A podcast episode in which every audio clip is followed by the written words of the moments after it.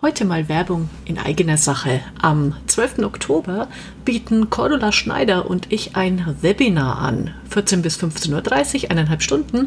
Es geht um die echte Beraterkanzlei. Beratungsprodukte konzipieren und bepreisen. Gerade Kanzleien, die sich schon auf dem digitalen Weg gemacht haben, fragen sich jetzt, ja, und äh, wie kriege ich jetzt Beratung an den Mandanten Mann, die Mandanten Frau? Das wollen wir hier aufzeigen, wie immer mit praktischen Tipps und Lösungen. Das Angebot für Kanzleifunkhörer, Sie sparen 20 Prozent und investieren statt 95 Euro nur 76 netto. Bei der Buchung dafür den Rabattcode Kanzleifunk24 angeben, anmelden unter zukunftswerkstatt-kanzlei.de. Wir freuen uns, wenn Sie dabei sind.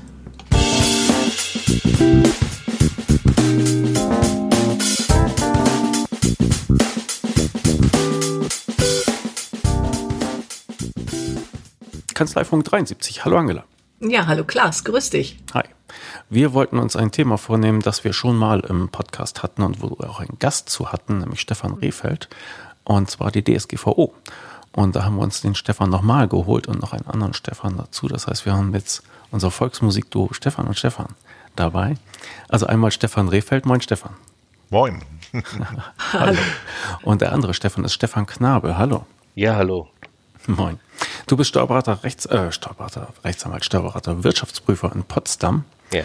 Und hast noch eine Rechtsanwaltsgesellschaft gegründet und äh, die hat eine Firma namens Datenschutzhelfer. Du betreust ja. ähm, als Datenschutzbeauftragter viele Kunden und darunter besonders viele Steuerberater. Genau. Und deshalb wollten wir dich gerne dazu nehmen. Genau wie mhm. andere Stefan kann man bei euch Datenschutz sozusagen kaufen, sich den Beauftragten holen. Aber ähm, das ist nicht der Grund, warum ihr hier seid, sondern die ja, die Erkenntnisse und die Erfahrungen im täglichen Geschäft, die ihr gemacht habt. Mhm. Und wir würden gerne mal einfach mal horchen, wie hat sich das in den letzten sechs Monaten entwickelt? Habe ich das so richtig wiedergegeben, Angela? Ja, genau. Und ich habe mir zwei Fragen aufgeschrieben, weil natürlich werde ich äh, ständig noch gefragt von Steuerberatern, was an dieser oder jener Stelle, was meine Meinung dazu ist. Ich habe ehrlich gesagt dann immer keine. Aber vielleicht bekomme auch ich heute erhellende Erkenntnisse dazu. Das ist mein Wunsch für den Kanzleifunk heute. Okay, Stefan Rehfeld, mit dir würde ich kurz anfangen, weil du hast das in, in, in Celle ja auch schon mal auf der Steuerfachtagung dort richtig. einmal referiert.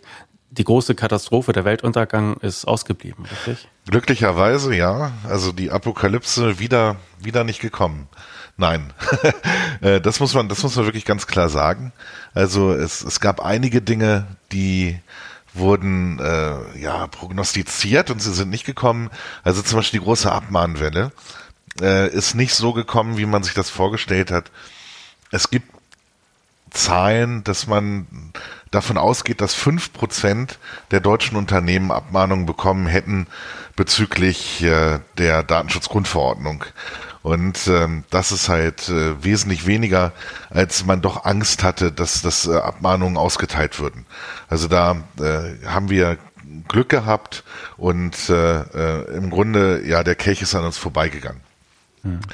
Jetzt wurde gerade die erste Strafe rausgehauen, wenn ich das richtig gesehen habe, in Österreich, nicht wahr? Ernsthaft? In Österreich? Das erstaunt mich ganz groß, weil die Österreicher haben ja auch so eine Art wie wir Datenschutzanpassungsgesetz. Und ähm, äh, da hatten sie ja reingeschrieben, äh, Bußgelder gibt es nur für den Fall, wenn man wirklich wiederholt, wiederholt, wiederholt äh, Datenschutzverstöße begeht. Also das, das war ja die Lachnummer äh, kurz vor der Datenschutzgrundverordnung dieses Anpassungsgesetz. Und jetzt kommen die mit der ersten Strafe, das finde ich spannend.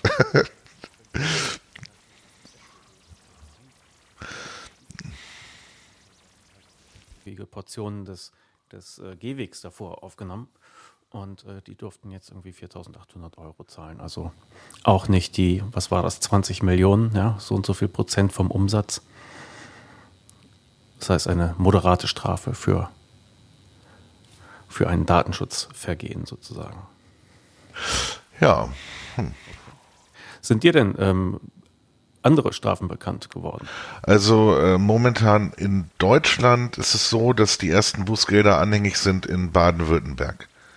Und da schauen momentan ähm, da Ja, also da schauen momentan alle, äh, was dort, was dort gerade passiert. Weißt du auch äh, da ein bisschen Hintergrund, was da moniert nee, wurde? Nee. Also äh, wir wissen nur, dass es dort, dass dort Bußgelder anhängig sind, aber ich habe keine weiteren äh, Informationen zu den Bußgeldern. Okay. Aber verhängt wurde auch noch nichts. Unseres Wissens nicht.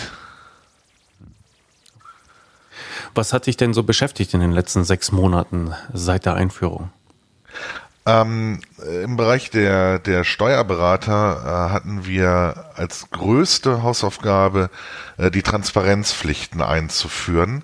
Äh, das sind diese Beipackzettel, die man jetzt hat, Artikel 13, 14 Datenschutzgrundverordnung. Ähm, und äh, die haben ja auch Auswirkungen gehabt auf die Webseiten. Und äh, gerade auch diese Überarbeitung der Webseiten, also wie Kanzleien nach außen auftreten, das waren, das waren sehr große Hausaufgaben. Und dann erstaunlicherweise, ähm, wir haben sehr viel mit Datenschutzvorfällen zu tun gehabt. Also äh, man ist jetzt anscheinend wach geworden und nimmt diese Meldevorschriften auch ernst. Ähm, und äh, ja, also man muss ja relativ schnell inzwischen den Aufsichtsbehörden melden und es waren halt geklaute Notebooks dabei, Einbrüche und und und. Und das sind jetzt alles Sachen, die sind auf jeden Fall meldepflichtig geworden und äh, das beschäftigt uns auch sehr, sehr stark. Okay. Aber auch da äh, Weltuntergang wieder ausgeblieben. Naja, man muss halt sehen, es gibt auf der einen Seite einen Datenschutzvorfall, ne, zum Beispiel einen Einbruch. Aber wenn du deine Kanzlei ordentlich abgesichert hast, dann ist das ja auch, naja, okay ist es nicht, aber ähm, du kannst ja nicht mehr machen. Was willst du tun? Ne? Und dann dementsprechend hast du einen meldepflichtigen Vorfall, aber da passiert anschließend nichts, weil die Sicherungsmaßnahmen halt ausreichend waren in der Regel. Gut, das heißt, man muss melden. Man muss es wird in die Statistik eingefügt und damit ist. Das auf jeden Fall, ja, genau. Okay. Gehen wir mal nach Potsdam. Stefan, was sind da deine Erfahrungen so in den letzten sechs Monaten? Womit habt ihr euch meistens beschäftigen müssen. Also tatsächlich ähm, hatten wir äh, keine dramatischen Fälle. Also es, ähm, äh, es gab ähm, äh, wirklich, äh, wir hatten manchmal so die Frage, ist das ein Datenschutzvorfall oder ist das keiner? Ähm, das waren aber rein vorsorgliche und teilweise auch theoretische Fälle. Ich kann da leider nichts Dramatisches beisteuern. Wir hatten eine äh, Abmahnung, die wir dann erfolgreich ähm, äh, bekämpfen konnten, sozusagen. Aber ansonsten äh, sind wir bis jetzt von äh, größeren Problemen verschont geblieben. Nun glaube ich auch nicht, dass Brandenburg jetzt so die Vorreiterrolle einnehmen wird, was äh, das Bestrafen von äh, Datenschutzvergehen äh, anbelangt. Aber wie gesagt, man muss das ja auch unterteilen in Datenschutzvorfälle und äh, eventuell ähm, äh, ahnungswürdige Handlungen. Ähm, bei beiden sind wir aber Gott sei Dank verschont geblieben. Okay, diese eine Abmahnung, ähm, aus welcher Ecke kamen die? Das würde mich noch interessieren. Das waren äh, Anwaltskanzleien unter sich, ja, und ähm, äh, insofern, ja, ein Schelm, wer Böses dabei denkt. Äh, zu den Abmahnungen, das würde mich schon interessieren, weil ich glaube, das beschäftigt den einen oder anderen. Man hat ja doch so ein ungutes Gefühl. Also auch äh, wir haben natürlich unsere Webseiten, die Datenschutzerklärungen ähm, angepasst und und und. Da hat man irgendwelche Vorlagen genommen und hofft auch, dass man die richtigen Klicks gesetzt hat, ähm, damit das drin steht, was die Webseite hergibt. Was würde denn tatsächlich passieren und wenn man eine Abmahnung bekommt und wie könnte man sie abwehren? Äh, Stefan Knabe, du hast ja gerade gesagt, ihr habt eine abwehren können. Also ähm, wie geht man denn damit um, wenn man dann abgemahnt wird und was, was kommt im schlimmsten Fall auf einen zu? Nehmen wir mal an, man hat eine falsche Datenschutzerklärung auf der Website oder eine mangelhafte. Ja, also tatsächlich äh, geht es ja erstmal darum, dass äh, die, der, die, äh, der, der Anzeigenerstatter, also der Abmahnende, äh, auf äh, Unterlassung fordert ja, und äh, entsprechende Mängel äh, darstellt. Und insofern ähm, muss man jetzt allerdings mal schauen, ob das überhaupt äh, im Einzelfalle nach dem UWG abmahnfähig ist. Da sind ja höhere Ab Anforderungen. Äh, man muss ja sozusagen äh, wirklich auch betroffen sein von dieser vermeintlichen äh, Regelverletzung. Und insofern ist das ähm, hier in dem Falle so gewesen, dass wir nachweisen konnten, dass da die Betroffenheit gar nicht gegeben ist. Äh, wenn das dann passiert, dann ist, wie gesagt, der Unterlassung Folge zu leisten und äh, unangenehmerweise auch noch äh, die äh, Kosten desjenigen zu tragen, der dort eben abgemahnt hat. Ähm, das ist aber nicht vergleichbar mit ähm, diesen Abmahnwellen, die man von anderen äh, kennt, weil hier tatsächlich die Betroffenheit äh, der, der Dreh- und Angelpunkt ist und das muss dann halt schon konkret nachgewiesen werden. Mal eine ganz grobe Einschätzung. Ist das, ist das also eine gute Konstruktion, das äh, DSG oder die DSGVO? Wenn das jetzt ausgeblieben ist, oder sind die alle noch am Lesen und überlegen, wie sie sich gegenseitig einen überbraten können? Also wir haben, wie gesagt, äh, einen Fall gehabt, da schien das auch äh, gewisse andere Intentionen zu haben. Ansonsten ist es wohl so, dass man halt wirklich den Kreis der Betroffenen recht eng gehalten hat. Wenn aber jemand betroffen ist, dann kann er. Ja, und insofern scheint mir das Ganze eine sinnvolle Konstruktion zu sein. Jedenfalls die Befürchtungen aus dem Mai, die ja wirklich teilweise äh, sehr, sehr hoch schwappten, dass da jetzt Wellen von Abmahnungen über einen hereinbrechen und sozusagen Abmahnvereine die Messer wetzen. Das hat sich also nicht äh, bewahrheitet. Dafür sind andere spannende Sachen passiert. Aber ähm, den Punkt können wir Gott sei Dank vorläufig abhaken. Und es gibt ja auch, wenn ich das noch erwähnen darf, äh, äh, wohl vielleicht auch aufgrund dieser Thematik und insofern hat das ja auch gute Auswirkungen, die Bemühungen bei der Bundesregierung, äh, das äh, Abmahnwesen sowieso zu reformieren. Also im Zweifel dort äh, Missbrauch einen Riegel vorzuschieben. Und wenn es da mit der DSGVO zusammenhängt, dann ist das natürlich auch eine gute Auswirkung. Okay. Jetzt hast du die anderen spannenden Sachen angesprochen. Jetzt spannen uns nicht weiter auf die, auf die Folter. Ähm, ja, also kurios. Ähm, ich war ja doch tatsächlich auch bei Kollegen vor Ort und ähm, jetzt muss man ja sagen, der, ich bin ja zu der Idee gekommen, äh, weil wir uns selber sehr frühzeitig mit dem Thema beschäftigt haben. Und äh, irgendwann äh, dachte ich mir, um Gottes Willen, wenn das alles nur halb so wild wird, wie es in der DSGVO steht, dann haben wir alle demnächst ein Riesenproblem. Das war so 2017 und ähm, da dachte ich in erster Linie an die Mandanten. Und ähm, dann kam tatsächlich Frau Flieger nahezu zeitgleich auf dieselbe Idee.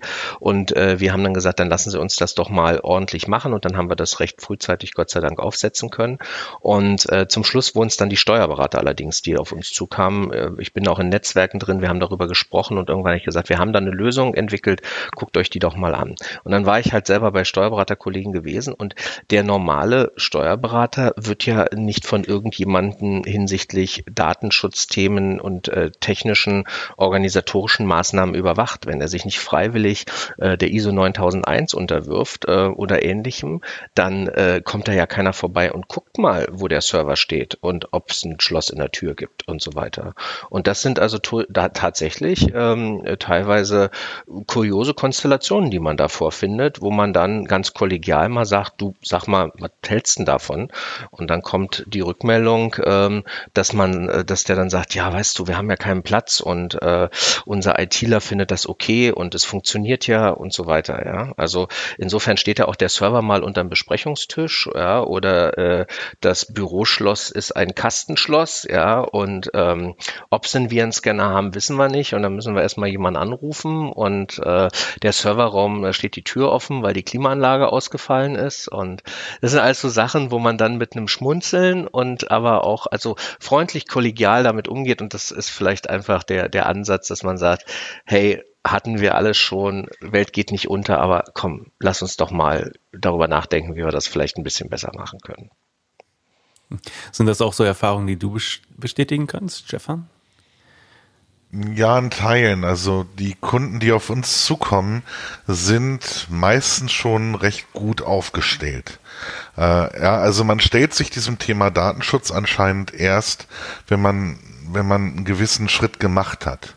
Aber äh, ich kann das schon bestätigen. So, umso kleiner die Kanzleien werden, umso unprofessioneller wird das EDV-Umfeld.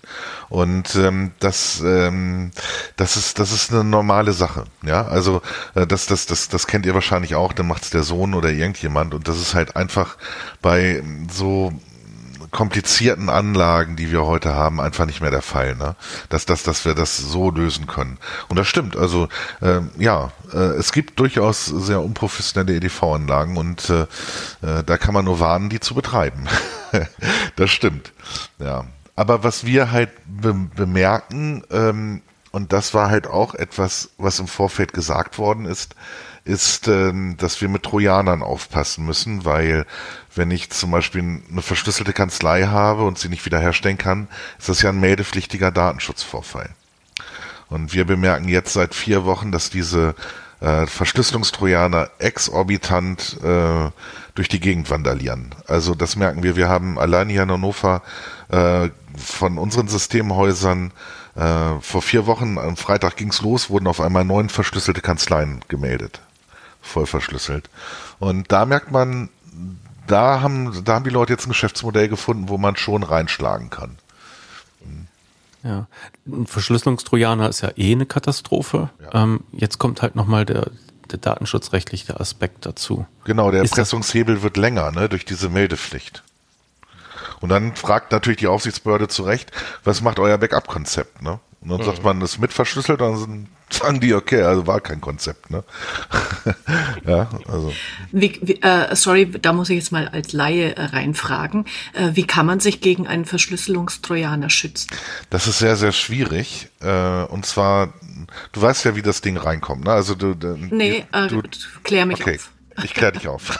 ja, bitte. Also, ähm, du kriegst eine E-Mail ist eine Bewerbung mhm. drin und du musst dir mhm. vorstellen, diese E-Mail ist sehr, sehr gut gemacht.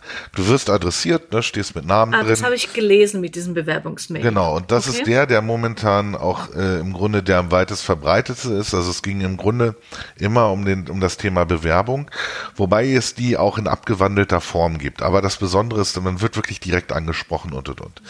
Das heißt also, diese alten Tipps, ne, äh, wenn das Ganze so ein bisschen ausländisch klingt und Rechtschreibfehler drin sind, das kannst du vergessen. Daran erkennst du die Dinger heutzutage nicht mehr. Ne, ist gelaufen.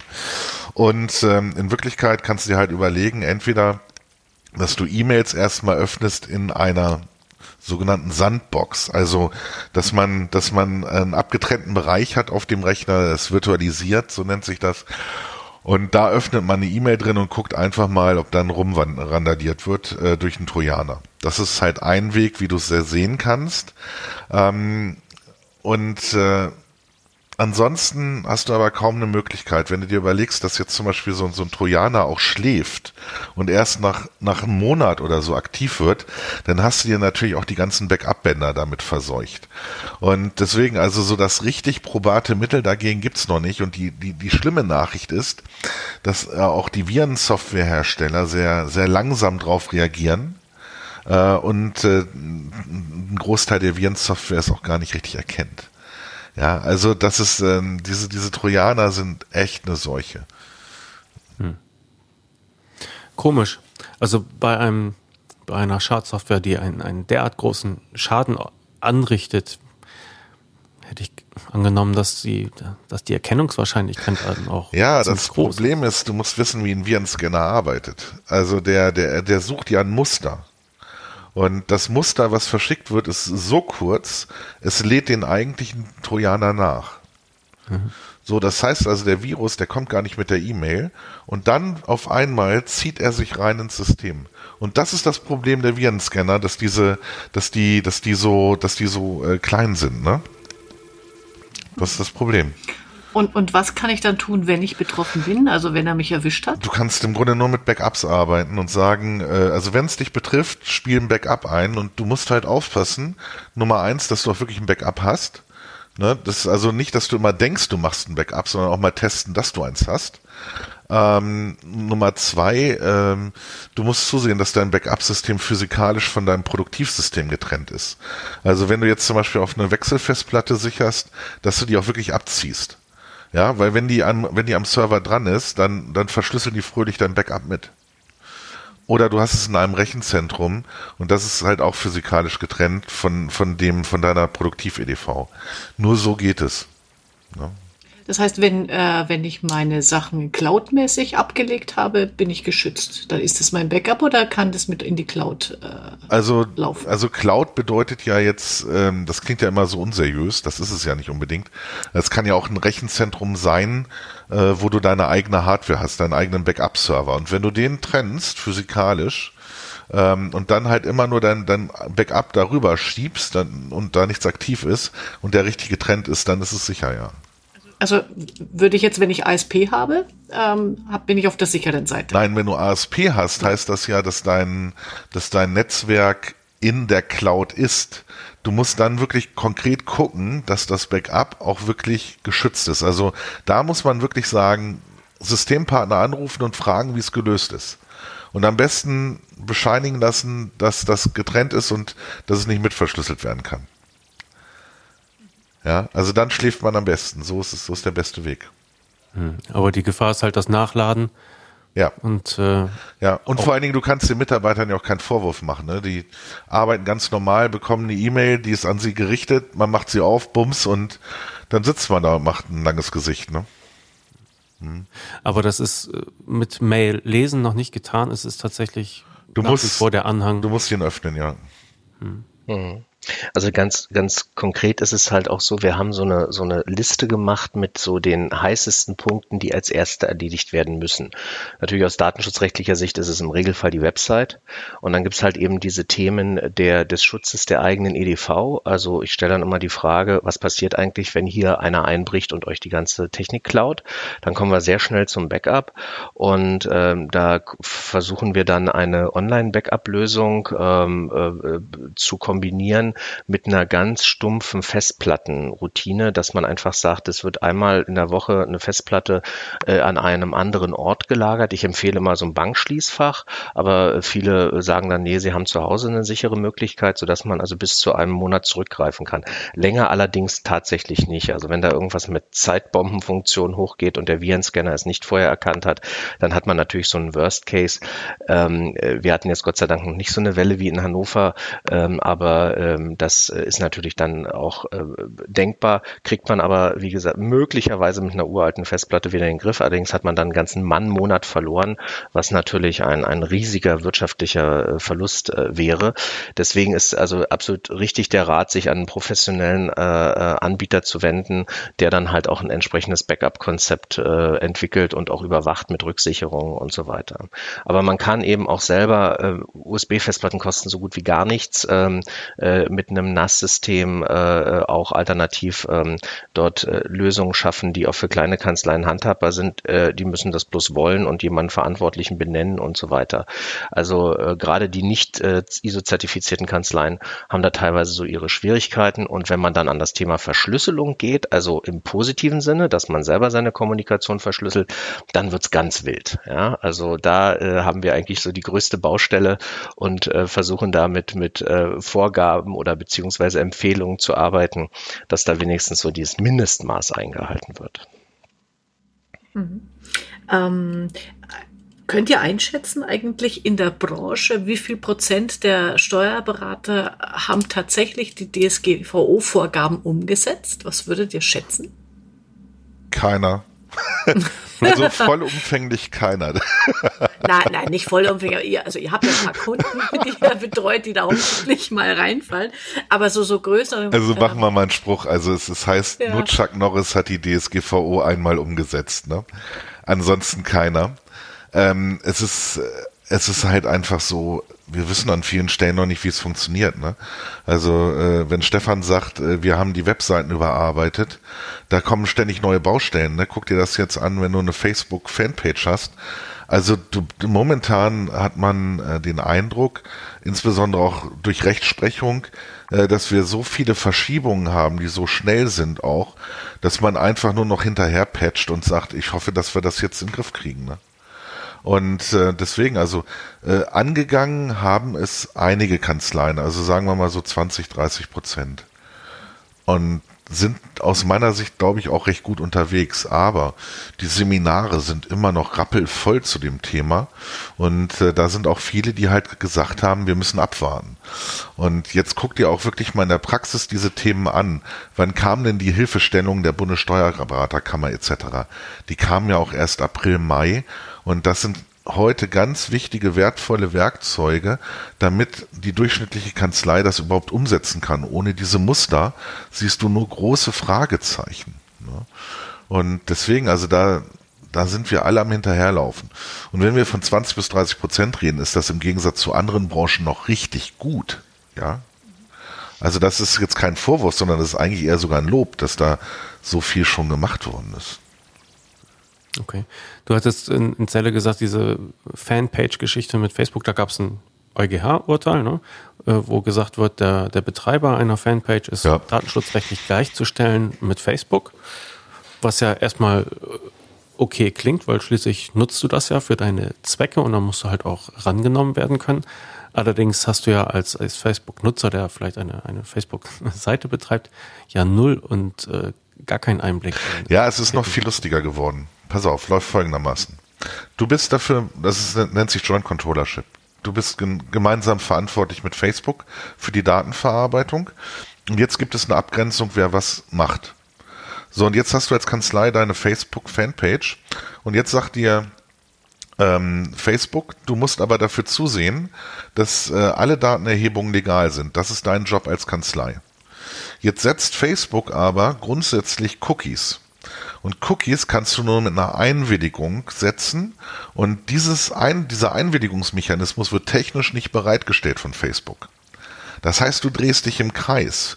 Facebook bietet ja momentan Lösungen, die nicht rechtskonform sind. Ja, da müssen die nochmal ganz schnell, ganz stark nacharbeiten, dass sie diese Probleme in den Griff kriegen, weil sonst ist Facebook nicht mehr nutzbar. Und äh, weil das eine der Fragen, die ich äh, eh schon hatte, weil mir die auch dauernd gestellt wird, soll ich jetzt meine Facebook-Seite abschalten oder nicht?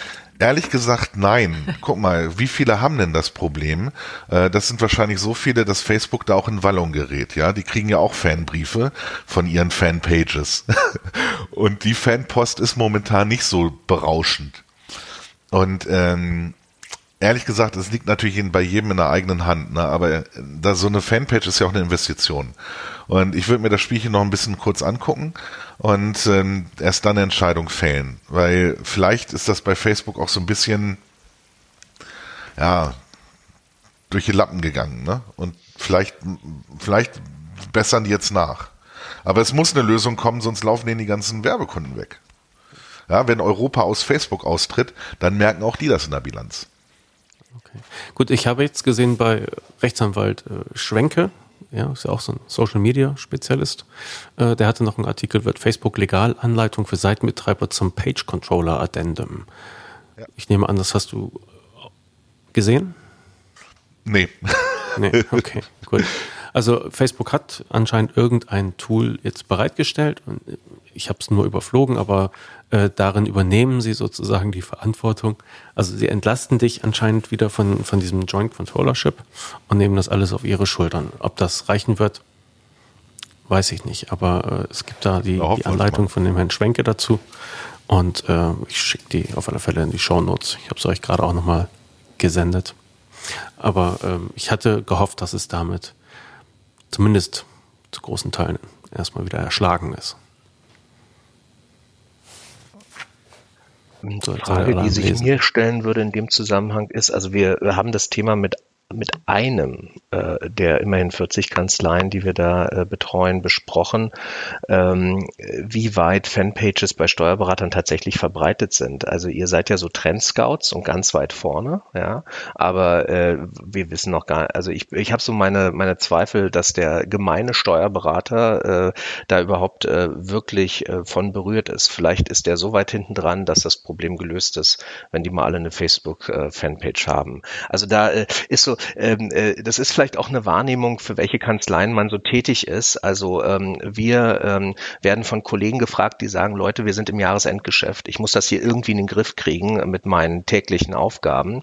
Und ähm, äh, könnt ihr mich bitte von diesem ganzen Datenschutzkram entlasten? Dann sagen wir immer, ja, fürchtet euch nicht, wir kümmern uns. Aber eigentlich wissen wir schon, dass wir danach dann äh, durch regelmäßige E-Mails den langsam vorantreiben und sagen, jetzt kümmerst du dich darum, jetzt kümmerst du dich darum, dann machst du bitte das teilweise auch mit ganz konkreten Vorgaben. Ich will hier keine Marken nennen, aber wir sagen halt, nimm mal die Verschlüsselungssoftware, mach das, damit kommst du weiter und so weiter. Da gibt es so Best-Practice-Empfehlungen.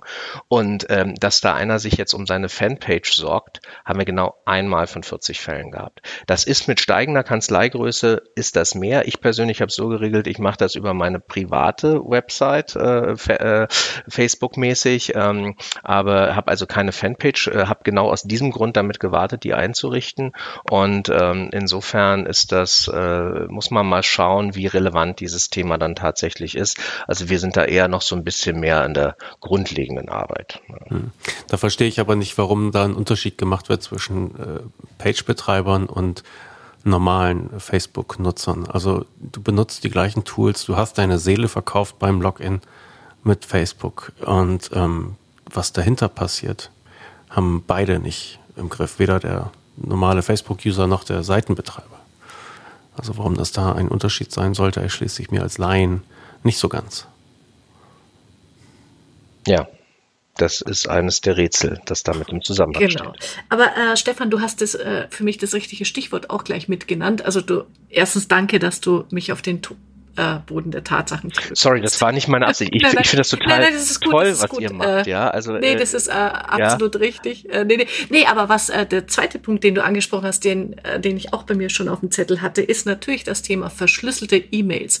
Da wird in, in mein, auch in meinen Kreisen ständig darüber diskutiert, Sinn, Unsinn und Machbarkeit. Da hätte ich gerne eure Erfahrungen, weil, also wir haben es gestern war mal wieder beim DelfNet-Treffen äh, lange und breite Diskussion, die Mandanten äh, machen Terror, wenn du anfängst mit verschlüsselten E-Mails ähm, äh, zu kommunizieren und äh, sagen, hört auf damit, wir wollen das nicht. Auf der anderen Seite sagen die Datenschützer, wie ihr, ihr müsst, aber also wie geht ihr da mit euren Kunden damit um? Ja, also wir haben das so gemacht, wir sind genau von diesem Usability-Ansatz ausgegangen und haben auch äh, wirklich getestet mit Mandanten und als dann selber ein großer Immobilienmandant von mir sagte, wenn ihr mir noch mal einmal so eine scheiß E-Mail schickt, kündige ich bei euch. Da war bei mir wirklich, also die Reaktion war super heftig. Ist ein total netter Typ an sich, aber war extrem genervt. Ich kenne das ja auch, wenn ich so von der Dativ Mails bekomme und mhm. nicht meine My Identity Stick dabei habe, ja. Ähm, äh, ich rufe, also man ist sauer, ja, und äh, teilweise genau. nur, weil man äh, mal wissen will, äh, keine Ahnung, irgendeine PDF kriegen möchte. So, also ähm, wir haben da tatsächlich ein Tool gefunden. Jetzt weiß ich nicht, was eure Policy ist, um Namen zu nennen. Äh, jedenfalls ist das ein bisschen aufwendiger von der Hardware her. Das vers versuchen auch Krankenkassen und so weiter.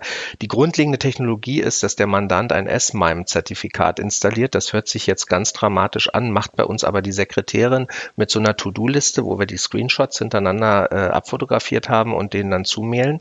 Und ähm, das äh, führt dann dazu, ähm, auf unserer Seite steht extra ein Verschlüsselungsserver, eine Hardware, ist eine etwas größere Investition. Je nach Kanzleigröße reden wir davon von vier bis äh, 8.000 Euro. Ähm, jedenfalls verschlüsselt äh, dieses System und man nutzt sein Outlook wie bisher auch. Und das ist der ganz große Vorteil. Nachteil ist, man muss dem Mandanten dieses Zertifikat schmackhaft machen. Das kostet im Jahr je nach Anbieter zwischen 12 und äh, 25 Euro. Jetzt kann man sich sagen, ich bezahle es oder man sagt halt, äh, hör zu, du kannst das noch für andere ähnliche Zwecke verwenden. Äh, da äh, kann man dann äh, unterschiedliche Argumentationen führen. Aber um diesen Stress endlich von der Backe zu kriegen, ist das also eine wunderbare Lösung, die wir dort haben, wenn man bereit ist, dafür Geld auszugeben. Nebenprodukte von diesem Tool sind übrigens ein Spamfilter und ein, ein Virenschutz, der ganz ordentlich ist und weswegen wir das also äh, durchaus äh, mit gutem Gewissen empfehlen können. Wir haben es selber im Einsatz, es funktioniert. Für den Empfänger sieht's wie aus? Also der sieht deine Mail nach wie vor, ist nicht wie die übliche Datev-Mail, Sie haben eine verschlüsselte Nachricht genau. erhalten sondern die wird ganz offen angezeigt im Outlook und man kann alles weiterarbeiten wie bisher. Die merken nichts, die müssen nur einmal dieses S-MIME, also die Mandanten müssen nur einmal dieses S-MIME installieren. Und ähm, das ist eine Technologie, wie gesagt, wir haben mehrere Sachen ausprobiert, das war auch mein persönliches Steckenpferd und ähm, haben dann irgendwann so ein Workaround geschafft und unser ITler, der schwitzt schon, weil er hintereinander weg irgendwelche Verschlüsselungsserver installieren muss, aber ähm, es ist jedenfalls die Lösung, die wir haben. Ich bin da auch sehr offen, ich gehe auch zu Vorträgen, ich höre mir auch in Netzwerken Netzwerken, lad Leute ein, die da richtig Profis sind. Vielleicht gibt es ja was noch Tolleres, aber wir kommen da mit diesem Verschlüsselungsserver in Kombination mit S-MIME-Zertifikat sehr, sehr gut zurande. Hm. Die andere Möglichkeit äh, ist doch, glaube ich, wenn man so ein Kollaborationstool hat, ja, so mhm. etwas wie Facebook, wo die Leute sich halt äh, mit Username und Passwort anmelden müssen. Ja. Aus deiner Sicht ist Haben das auch haben wir gerade, gibt's ja schöne Anbieter, die auch mit dir sehr eng kooperieren und so weiter, ja. den ich auch sehr schätze, muss ich ehrlich sagen. Aber ganz ehrlich, das ist doch äh, die fünfte Website, wo man sich anmelden muss und dann hat man eine Plattform, die nicht alle Funktionen bietet, wie das gewohnte Outlook und inklusive Backup und äh, Mailstore und was man da so alles so am Laufen hat. Und insofern ähm, äh, äh kam das nicht für mich in Frage, mich wie eine Bank zu genieren und zu sagen, Leute, ich bin der Herr aller Daten und ihr müsst bei mir eure E-Mails hosten posten und ihr müsst euch einloggen, wenn ihr sehen wollt, ob ihr eine Nachricht bekommen habt. Ähm, das hört sich schon komisch an und das ist es letztendlich auch, wie ich meine. Mhm. Was habt ihr für eine Lösung, äh, Stefan? Also erstmal, erstmal muss ich fragen, äh, äh, diese, diese Verschlüsselung von E-Mails, ne? Ähm, ist es wirklich so, ob, dass ihr unverschlüsselte E-Mails durch die Gegend schickt? Äh, das, das wird wahrscheinlich gar nicht stimmen. Und zwar, ähm, wir haben, wir haben halt auch Kontakt mit, mit äh, Banken zum Beispiel. Und da kann ich mal von dem Prozedere berichten, wie das funktioniert. Ähm, also einmal diese S-MIME-Lösung haben wir seit fünf bis sieben Jahren im Einsatz. Ähm, ich habe das Gefühl, die E-Mails zwischen unseren Mitarbeitern sind alle verschlüsselt und ansonsten mit niemandem. Also S-MIME super einfach zu bedienen, nutzt halt keiner. Bums. Also äh, realitätsmäßig auch tot. Finde ich, also persönliche Meinung. Ähm, wir haben uns das dann angeschaut und erstmal diese, diese unverschlüsselte E-Mail, das ist ein Mythos. Und jetzt nutze ich mal den Check. Es gibt von der äh, RAK Hamburg ähm, einen Aufsatz, das hat der Vizepräsident der RAK Hamburg geschrieben. Und dort geht er einfach mal darauf ein, ähm, ob man auch unverschlüsselt E-Mails, die einem Berufsgeheimnis unterliegen, äh, versenden kann mit Einwilligung des Mandanten beziehungsweise der, äh, der, der betroffenen Person. Und man muss dazu sagen, wenn ihr eure E-Mail-Server alle richtig eingerichtet habt, dann habt ihr ein sogenanntes TLS-Protokoll. Und dieses Protokoll sorgt dafür, dass die Server sich verschlüsselt unterhalten. Das müsste eigentlich jeder auch installiert haben ähm, weil das halt äh, für einen Diensteanbieter verpflichtend ist. Das ist der Stand der Technik. Und wenn das der Fall ist, dann, dann, dann werden die E-Mails gar nicht unverschlüsselt durch die, durch die Gegend geschickt. Ja? Die, die werden automatisch verschlüsselt. Und ähm, deswegen, also die, diese ganze Diskussion, die da läuft, ehrlich gesagt, ist eher fachlich äh, ziemlich verwässert. Und da muss man wirklich mal genau reingucken, weil zum Beispiel, wenn ich mit Banken kommuniziere, sagen die einfach, stellt euer TLS auf strict und dann haben wir alle E-Mails verschlüsselt, die wir miteinander austauschen. Das heißt, wenn ich irgendeinen typischen Mail-Provider benutze, wie ich ihn mir kostenlos oder auch kostenpflichtig GMX, anlachen kann, dann werden die TLS haben. Genau, genau. Und wenn ihr mal auf die Seite guckt von, von der Bayerischen Aufsichtsbehörde, da fragt man sich, die haben Prüfungen veröffentlicht. Ne? Warum prüfen die TLS? Ja, weil das der Stand der Technik ist. Und jedes Unternehmen, das E-Mails raushaut, ist ein Diensteanbieter für E-Mails, muss den Stand der Technik beachten und müsste dementsprechend TLS installiert haben. Ja, so, und das sind so Sachen, die werden in dieser Diskussion gar nicht genannt. Und deswegen empfehle ich einfach mal diesen Aufsatz zu lesen von dieser, von der RAK Hamburg. Ich meine, RAK ist ja durchaus, äh, okay, Anwaltspostfach lief nicht so gut, aber äh, generell schon meine vertrauenswürdige Instanz und die schauen sich das auch rechtlich an. Und deswegen, also die, die Datenschutzaufsichtsbehörden sagen immer Verschlüsselung, Mindestlevel. Das, ob das so stimmt, wäre ich mir gar nicht so sicher. Ja, also da, da gibt es noch viel Diskussionsbedarf. Okay, das ist mal interessant. Mhm. Das heißt, äh, der, der ganze, ähm, sage ich mal, die ganze Aufregung und das Drama äh, müsste gar nicht sein, wenn man mal auf die Anwälte hören würde. Einmal auf die Anwälte hören und dann einmal technisch das umsetzen, was sowieso von einem verlangt wird, ne? Und dann würden nämlich automatisch zwischen den ganzen Unternehmen die E-Mails äh, über TLS verschlüsselt sein. Also ich, ich will ja jetzt nicht in eine technische Diskussion einsteigen, ähm, aber ich wollte wenigstens mal auf den Hin Unterschied zwischen Transportverschlüsselung und Inhaltsverschlüsselung hinweisen.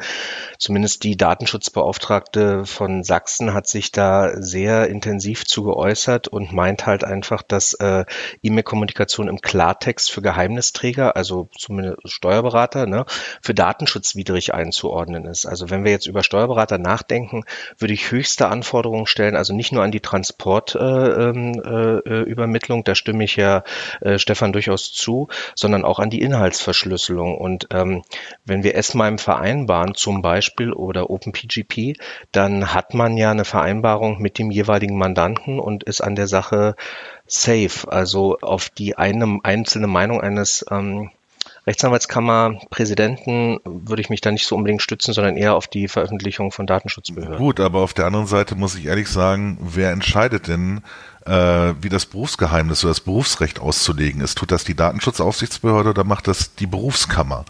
Und äh, da sag ich, da höre ich eher auf meine Steuerberaterkammer, die das auslegt. Und da finde ich in der Diskussion äh, ehrlich gesagt keine Hinweise, dass ich S-MIME einsetzen muss und das TLS, was der aktuelle Stand der Technik ist, auch nach Auffassung des Bundesamts für Sicherheit in der Informationstechnik, ähm, dass die da falsch liegen. Also ähm, deswegen, das ist eine Diskussion und die entscheiden auch nicht die Aufsichtsbehörden in letzter Konsequenz, sondern es wird irgendwann ein Urteil kommen und dann werden wir es wissen. Tatsächlich ist es so, also zurzeit sind wir von, wir, wir gehen ja, geben den Leuten ja einen Rat und unser Rat lautet halt, berücksichtigt die Meinung der Kammern und der Datenschutzbehörden und macht eine Übertragungsverschlüsselung und eine Inhaltsverschlüsselung. Und damit sind wir zumindest erstmal ziemlich gut aufgestellt, so vom Grundprinzip her. Und wenn dann einer sagt, Inhaltsverschlüsselung braucht er nicht, TLS genügt, dann ist das ja eine wunderbare Erleichterung für alle. Aber äh, so lange warten, äh, dass es dann, und ich glaube nicht, dass es in die Richtung geht, aber es ist meine persönliche Meinung. Deswegen haben wir gesagt, macht eine Inhaltsverschlüsselung plus Datenübertragungsverschlüsselung äh, und dann äh, seid ihr auf der sicheren Seite. Und, und jetzt kommt die nächste Frage. Wenn jetzt meine S-MIME verschlüsselten E-Mails reinlaufen in die Postfächer, wie mache ich die in fünf bis sieben Jahren noch wieder sichtbar? Mit, äh, also wenn ich Produkt nennen darf, mit Mailstore.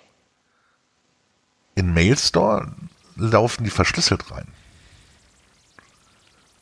Die werden erst auf Client-Basis, wenn ich das auf Client-Ebene installiere, erst entschlüsselt. Also da würde ich noch mal ganz genau reingucken in diese da Lösung. Wird, da können wir gerne noch mal äh, im Nachgang vielleicht äh, uns austauschen ja. zu. Ja. Angela, wir können Bevor, Kaffee trinken. ja, genau. Ich wollte gerade sagen, so, so langsam steige ich aus. fachlich und inhaltlich. Ähm, aber vielleicht nachgefragt, weil das ist dann für die, die Hörer draußen äh, das, der, der interessante Punkt. Letztlich geht es ja auch da wieder drum, ähm, was passiert denn, ähm, wenn, wenn äh, eine Panne, Panne genau. aufgedeckt wird. Also äh, wenn ein Mandant sagt, ich habe ein unverschlüsseltes Mail bekommen, da waren äh, sensible Daten drin und die sind gehackt worden oder die sind äh, falsch gelandet. Erst dann äh, hat es ja irgendeine negative Konsequenz, wenn ich unverschlüsselt äh, sende. Also was kann denn da auf eine Kanzlei zukommen im schlimmsten Fall? Naja, wenn du, wenn du natürlich eine unverschlüsselte E-Mail falsch zustellst, hast du das Berufsgeheimnis, hast, bist im Strafgesetzbuch und hast, gegen, hast dagegen verstoßen. Ne? Und Strafgesetzbuch ist halt unangenehm.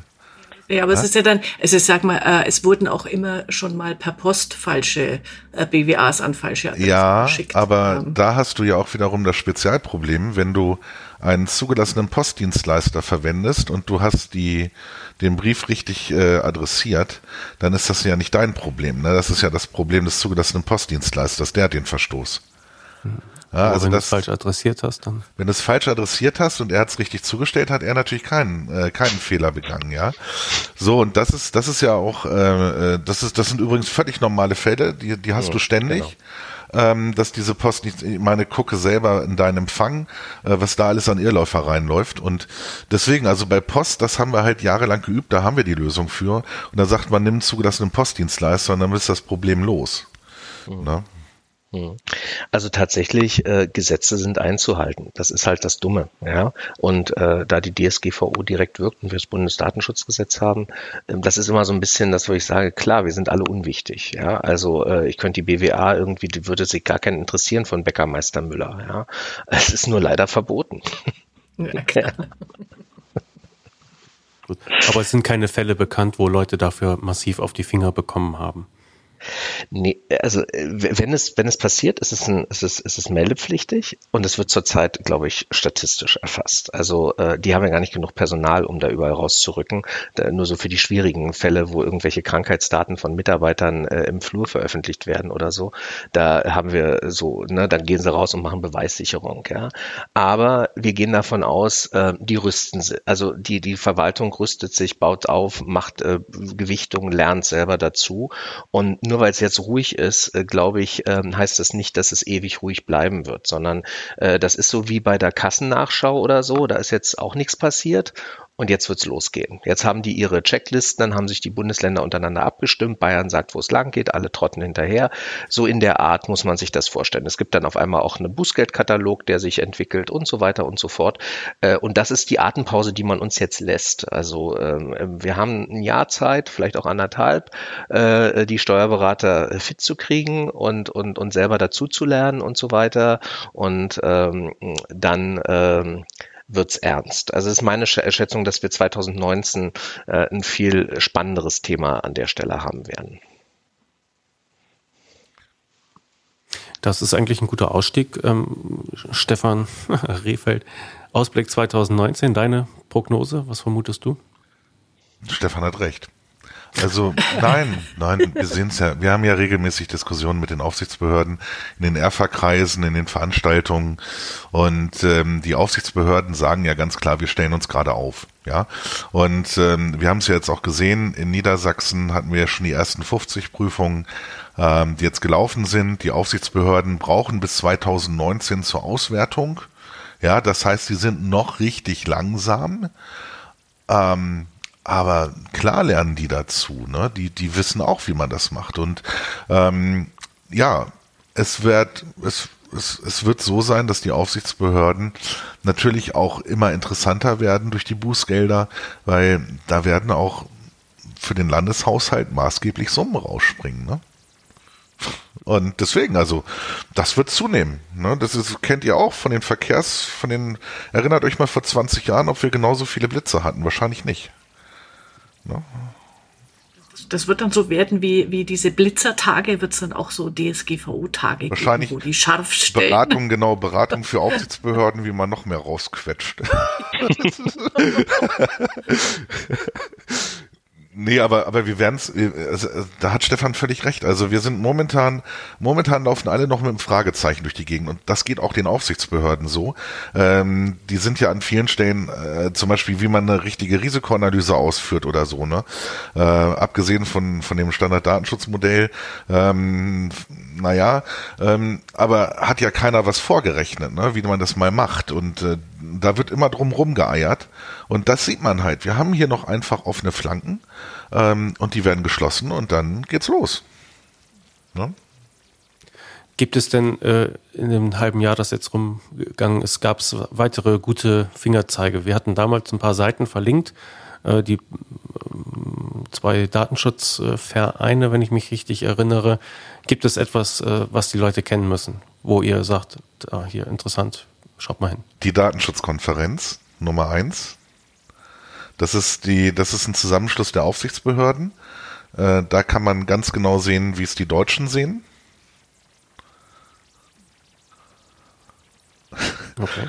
Und ansonsten ist noch was von den Kammern gekommen? Äh, genau, das wollte ich gerade erwähnen. Also tatsächlich äh, äh, Bundessteuerberaterkammer läuft langsam, aber läuft und äh, die lokalen Kammern übernehmen das so ein bisschen. Also das ist also mögliche Quelle von Erkenntnis, wenn man noch gar nichts gemacht hat, dass man auch mal einfach bei seiner heimischen Kammer nachsieht und dort äh, wird zum Beispiel äh, auch werden bestimmte Themen besprochen, wie zum Beispiel braucht ein Steuerberater mit äh, weniger als zehn äh, Köpfen einen Datenschutzbeauftragten oder äh, andere Details und dazu gibt es dann eben entsprechende Stellungnahmen. Das ist mal so eine erste grobe Orientierung. Da sollte man immer mal gucken, was die Aufsichtsbehörde, die eigene, die berufsrechtliche so sagt. Ja. Hm. Okay. Wenn man euch persönlich erleben will, macht ihr auch solche Veranstaltungen? Klar. Erst gestern wieder in Magdeburg. Hm. Woche davor in Hannover, Bad Zwischenahn, immer wieder. Hm. Okay. Und wenn ich zu dir will, Stefan Potsdam, dann datenschutzhelfer.de. Genau, also wie gesagt, wir haben, äh, äh, wir haben dann äh, eine, ein, ein Team, das jetzt sich vor allen Dingen für die äh, Steuerberater äh, interessiert hat. Da lernt man dann auch am besten dazu. Ähm, manchmal kommen auch äh, Kollegen auf uns zu und sagen, könnt ihr das für Mandanten machen, die mich damit bedrängen, dann machen wir das möglicherweise auch. Da muss man dann immer auf die Branche gucken, ob wir da Erfahrungen haben. Aber ähm, ja, einfach äh, Kontaktaufnahmen und dann äh, schauen wir mal, äh, wie man es eintakten kann. Ja, okay. Gut, und bei dir, Stefan, wäre der Hinweis halt auf äh, Scope und Focus, ne? Also scope-and-focus.com. Genau. genau, uns gibt es trotz des Firmennamens noch. Sehr gut. Nee, das finde ich jetzt gut, weil äh, es, äh, der Hoffnungsschimmer für alle Hörer und äh, Steuerberatungskanzleien lautet, äh, ihr habt noch ein paar Monate Zeit äh, nachzurüsten, weil erst ab 2019 könnt, äh, könnte der Wind schärfer werden. Genau, und dann danach geht die Seite www.stressball.de. dann kannst du den Stressball runterladen und dann hoffen. Ja, genau. Sehr gut. Gut. Äh, Stefan, du hattest im Vorgespräch noch eine interessante Seite erwähnt. Das kannst du, glaube ich, noch mal sagen. Speech Notes. Das ist auch was Interessantes für dich, glaube ich. Angela. Ja. mal kurz, was einen da äh, erwartet. Wir hatten, das ist jetzt wirklich, äh, genau, in Vorbereitung auf den Podcast äh, habe ich mir ein Headset zugelegt, ja, und dann saß ich heute früh da und dachte, na, ob das Ding funktioniert und habe dann tatsächlich einfach mal eingegeben bei, bei, bei Google online diktieren und bin da auf die Website speechnotes.co gestoßen, ähm, die äh, erschreckend gut funktioniert. Ja, also ich habe wirklich äh, schwierige Worte verwendet und äh, die hat einfach hintereinander weggeschrieben und ich werde das jetzt tatsächlich äh, unseren äh, Kollegen mal mitteilen, ähm, weil die meisten doch schneller sprechen, als sie tippen können. Und insofern äh, eine kostenlose Website speechnotes.co. Funktioniert nur mit Chrome-Browser, aber ansonsten hervorragend. Ja, muss ich mir gleich auch nochmal in Ruhe anschauen. Gut, herzlichen Dank, dass ihr euch Zeit genommen habt. Vielen Dank für die Einblicke in, in eure Praxis. Ähm, alles, was wir hier besprochen haben, kommt natürlich in, in die Show Notes. Ähm, wer sich an uns wenden will, der kann das tun an kanzleifunk.steuerköpfe.de. Wir antworten prompt und meistens freundlich. Ja, Angela. Immer. Gibt's noch? Ja, natürlich immer freundlich. Gibt nee, alles klar. Okay. Äh, es ist, äh, wie schon beim ersten äh, DSGVO Kanzleifunk, ähm, kann ich zum Schluss wieder sagen, es ist dann doch überraschend interessant. okay. Das ist super. Stefan und Stefan sind doch nicht die Langweiler. nee, genau. Hat großen Spaß gemacht. Danke euch. Genau, danke. Ja. Okay, bis dann. Ciao. ciao.